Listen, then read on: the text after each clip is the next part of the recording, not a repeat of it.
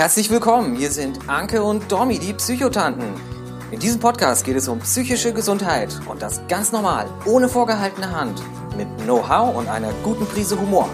Hier trifft Theorie auf Praxis, es geht um persönliche Erfahrungen und das, was jeder einzelne von euch tun kann. Jetzt viel Spaß beim Zuhören.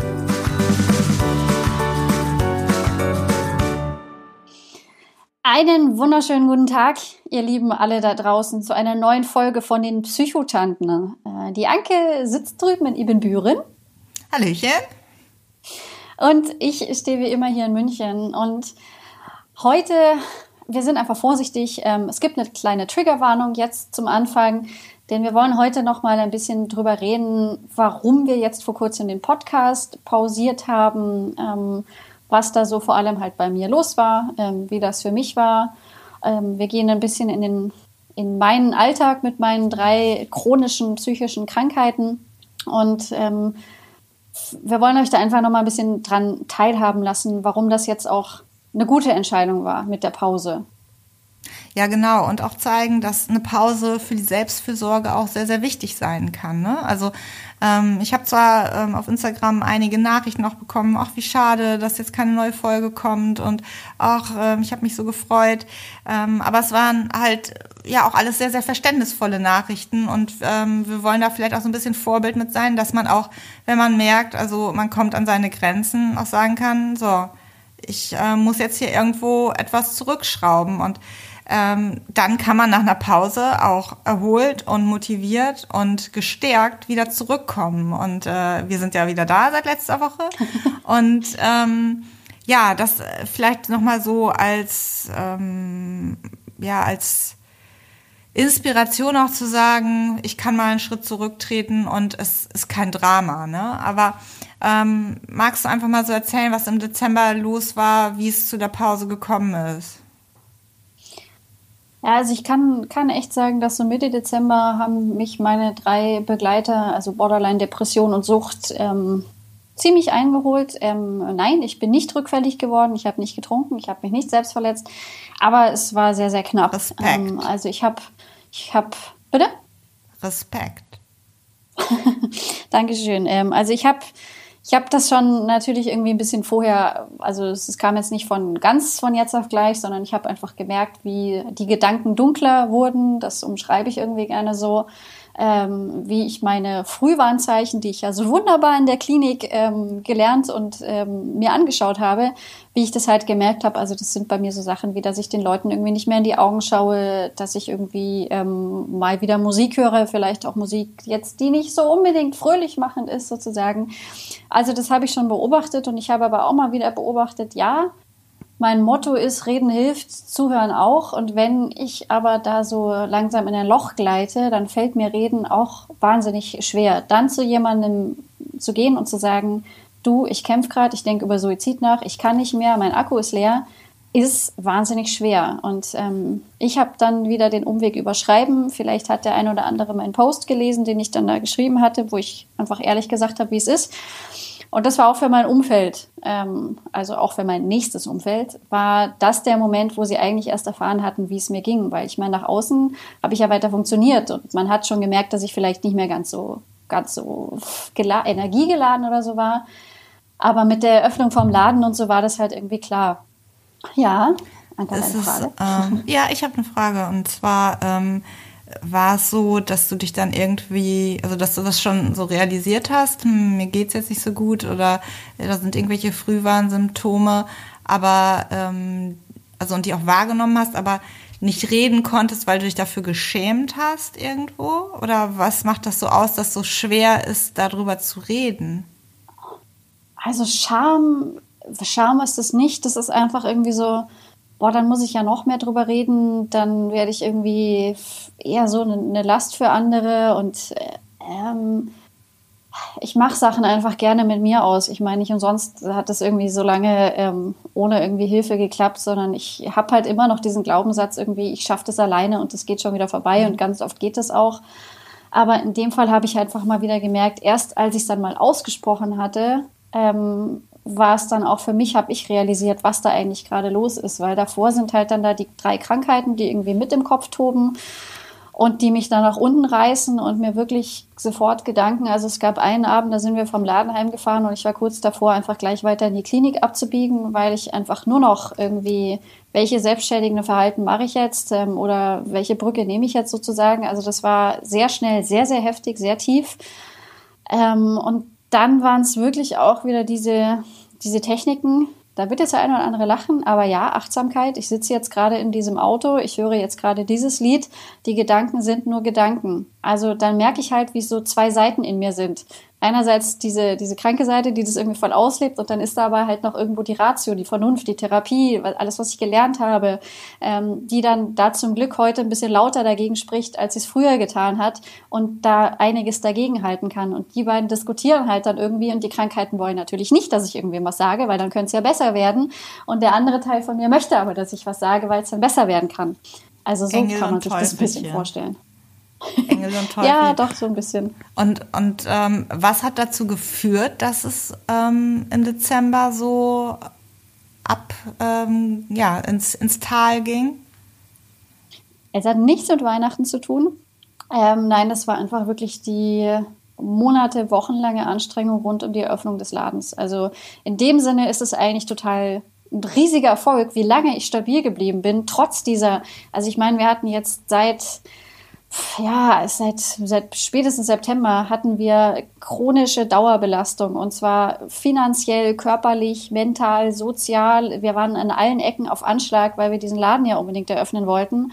Ähm, das war so eine Dauerbelastung und dass ich da überhaupt stabil geblieben bin, habe ich wirklich meiner ganzen Routine, meinen ganzen Fertigkeiten, die ich so über die letzten Jahre gelernt habe, und äh, zu verdanken. Und dann mit der Eröffnung war aber zum einen so ein bisschen, so, jetzt ist er eröffnet, jetzt äh, ist ja quasi, ist es geschafft. Und eigentlich ging aber damit erst wirklich der anstrengende Teil der Arbeit los. Ähm, und für mich war es halt dann auch wirklich, dass eben dann die ganze Zeit Menschen kommen und uns beglückwünschen wollen und mit uns reden wollen und was wissen wollen. Und das hat es für mich dann irgendwann sehr anstrengend gemacht, das die ganze Zeit ähm, wieder sozusagen mit den Menschen zu teilen. Und ähm, dass ich dann auch zwei Wochen am Stück konstant im Laden war weil ich einfach viel Erfahrung mitbringe und ich, ich kenne alle Bereiche und von der Kaffeemaschine bis zu den Bestellungen war da einfach sehr viel bei mir gebündelt. Und ich war die ersten zwei Wochen von halb acht Uhr morgens bis abends um 22.30 Uhr im Laden.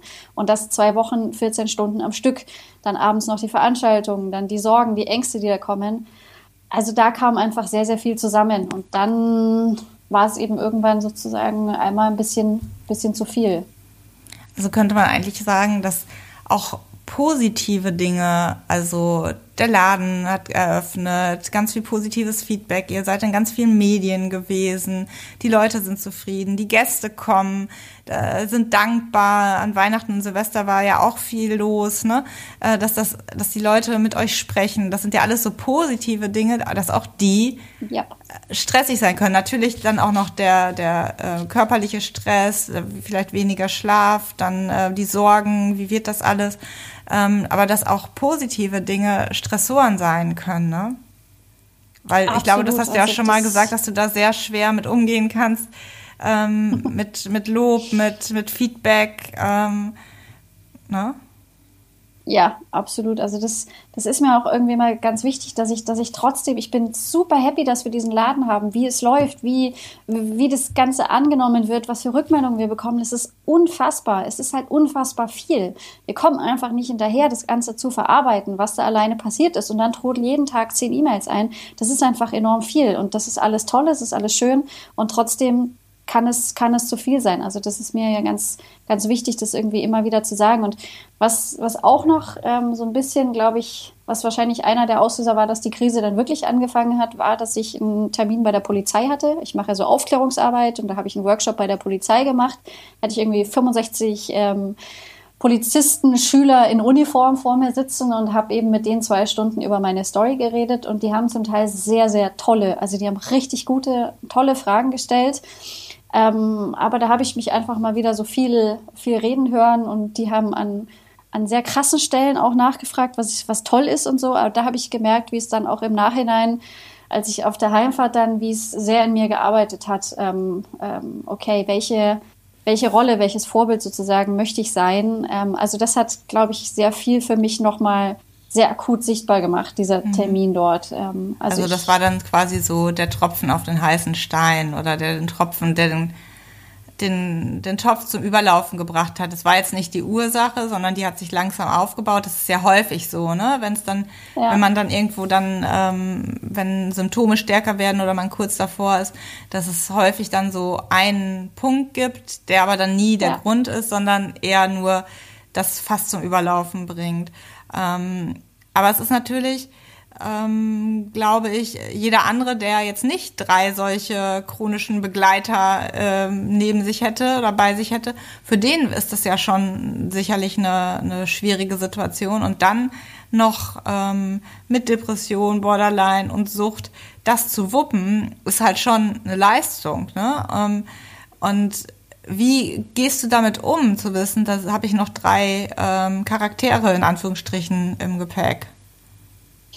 Ich versuche die mitzunehmen und ähm, dieses, dieses Wissen, dass das auch für in Anführungszeichen gesunde, normale Menschen dieses Jahr ganz schön heftig und alles, was wir da erlebt haben, ganz schön heftig war, das habe ich mir schon auch immer wieder gesagt und dass ich, also ich glaube, das hat das so am, am meisten irgendwie unterscheiden, dass ich einfach akzeptiere, dass sie da sind, dass ich nicht irgendwie böse auf mich bin, dass ich jetzt halt mal wieder so ein kleines Tal hatte, ähm, sondern die gehören einfach zu mir. Ich kann sehr viel tun, damit sie ihre Rolle in meinem Alltag nicht zu groß wird, aber sie sind eben da.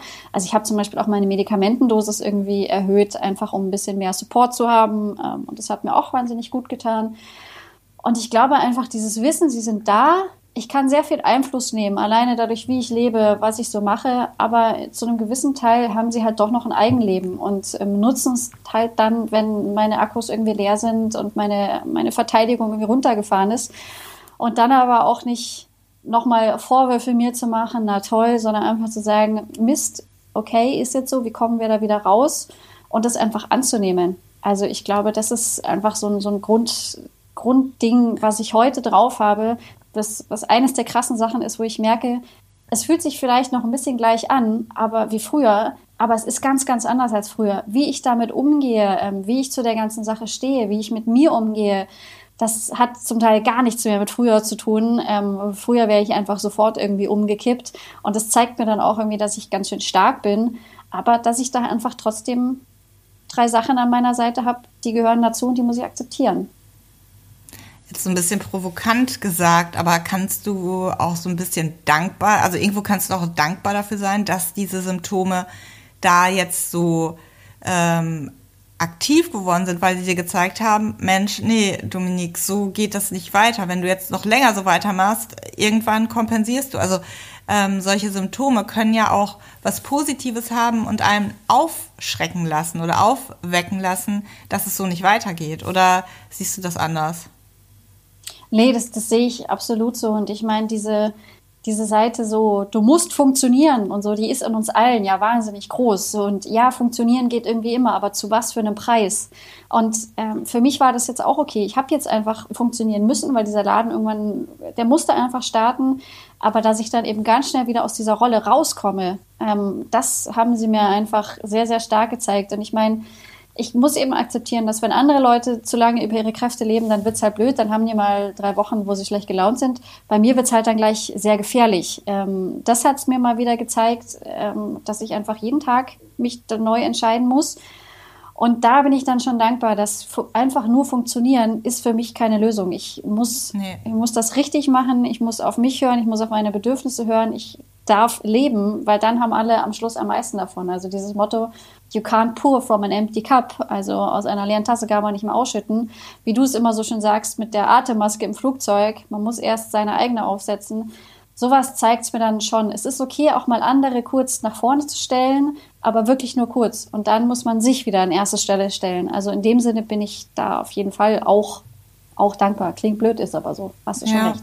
Ja, also ähm, was, was mir nochmal einfällt zu diesem, dass du eben gesagt hast, ja, ich bin dann eine Last, wenn ich äh, mich anderen öffne oder so. Ne? Das höre ich total oft auch von Patienten und ähm, dieses mit anderen drüber reden. Und da ist mir nochmal wichtig, erst zu sagen, man sollte sich fragen, wie ist das denn, wenn jemand anders sich mir öffnet? Wenn der mir sagt, mir geht's nicht gut, ich habe da und da Probleme, dann ist, würde fast jeder sagen, Mensch, das fühlt sich gut an, da macht mir jemand ein Geschenk, da vertraut mir jemand, da öffnet sich mir jemand.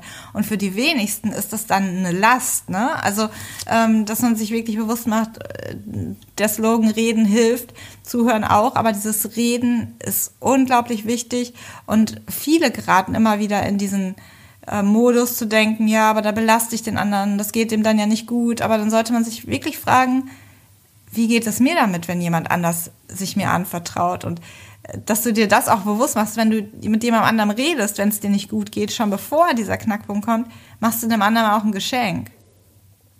Ich schaffe das ja auch immer öfter und im Grunde ich weiß das ja, ich weiß das irgendwie, ich weiß da auch, dass es, also was mir dann meine, meine Krankheiten so irgendwie zum Teil sagen, dass es ja dann irgendwie vielleicht voll gut, also das hatte ich ja im Crowdfunding auch schon mal, dass es ja irgendwie voll gut für das ganze Unternehmen wäre, wenn ich mir jetzt quasi das Leben nehme, weil dann bin ich ja quasi, dann können die in meinem Namen sozusagen weiter und für mich und so, bla bla bla, dieser ganze Schwachsinn.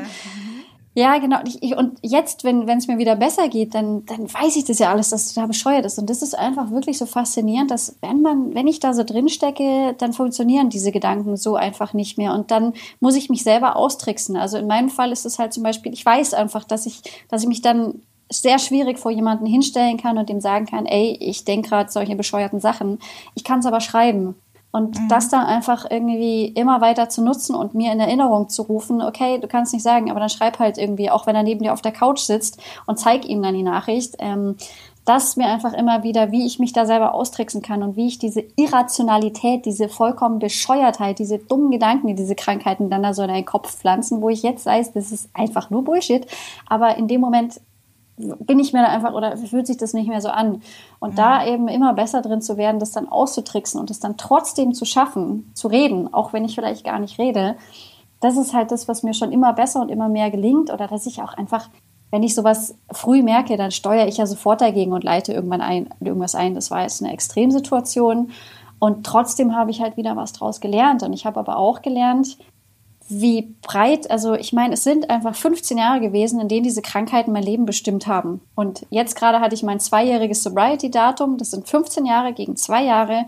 Ich merke einfach, diese Spuren im Kopf sind noch da, diese Mechanismen, diese Automatismen, Suchtgedächtnis kann man das ja auch nennen, ähm, die sofort wieder abbiegen wollen, weil ich einfach so lange diese Autobahn breit gefahren habe, dass die immer noch nicht ganz zugewachsen ist. Das hat es mir halt auch einfach wieder, wieder so gezeigt. ein kleiner Pfad draus werden, ne?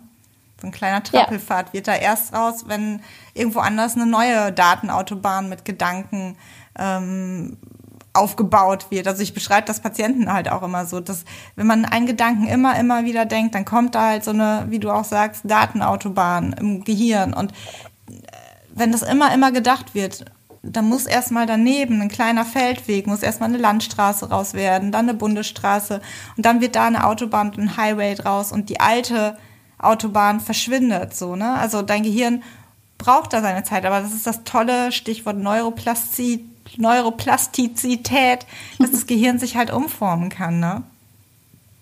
Ja, ähm, also das, äh, da bin ich ja auch irgendwie ein, ein bestes äh, Beispiel dafür, wo ich auch merke, diese, diese Autobahn wächst schon so, die wird langsam irgendwie überwuchert, ähm, aber sie ist halt schon noch da. Man kann sozusagen noch durchfahren und dann muss ich halt echt irgendwie meine anderen Skills irgendwie anwenden und Selbstfürsorge hoch 20 betreiben, um, um diese Autobahn wieder sozusagen aus dem, aus dem Blick zu verlieren. Aber deswegen bin ich also jetzt schon wieder da.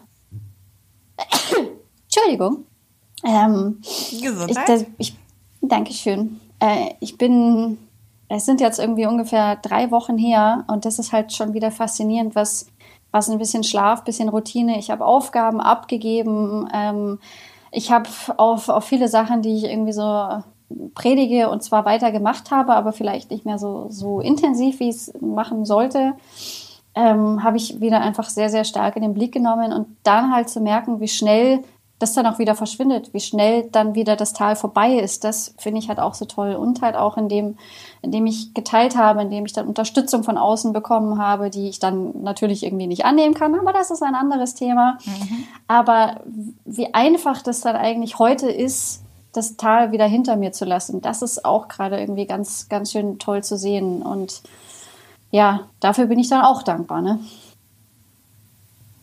Ja, und das kann vielleicht auch dem einen oder anderen Hörer hier Hoffnung geben, ne? dass es menschlich ist, dass es normal ist, auch mal wieder in ein Tal zu rutschen, aber dass man da rauskommen kann und dass es keine Schande ist, in ein Tal zu kommen und sich Hilfe zu suchen und drüber zu sprechen, sondern dann zu gucken, wie kann ich was ändern? Wie kann ich da rauskommen? Was kann ich dafür tun? Und ähm, das ist eigentlich die wahre Stärke, finde ich. Und also was, was wahrscheinlich da auch irgendwie ähm, bei dieser Polizei habe ich zum Beispiel auch von diesen beiden Fällen erzählt, von der Dame, die das Semikolon-Tattoo ins Leben gerufen hat, die sich ja dann leider letztes Jahr, glaube ich, das Leben genommen hat. Dieser, ähm, du weißt seinen Namen, ein, ein Mensch, der sich in Deutschland ganz Staud.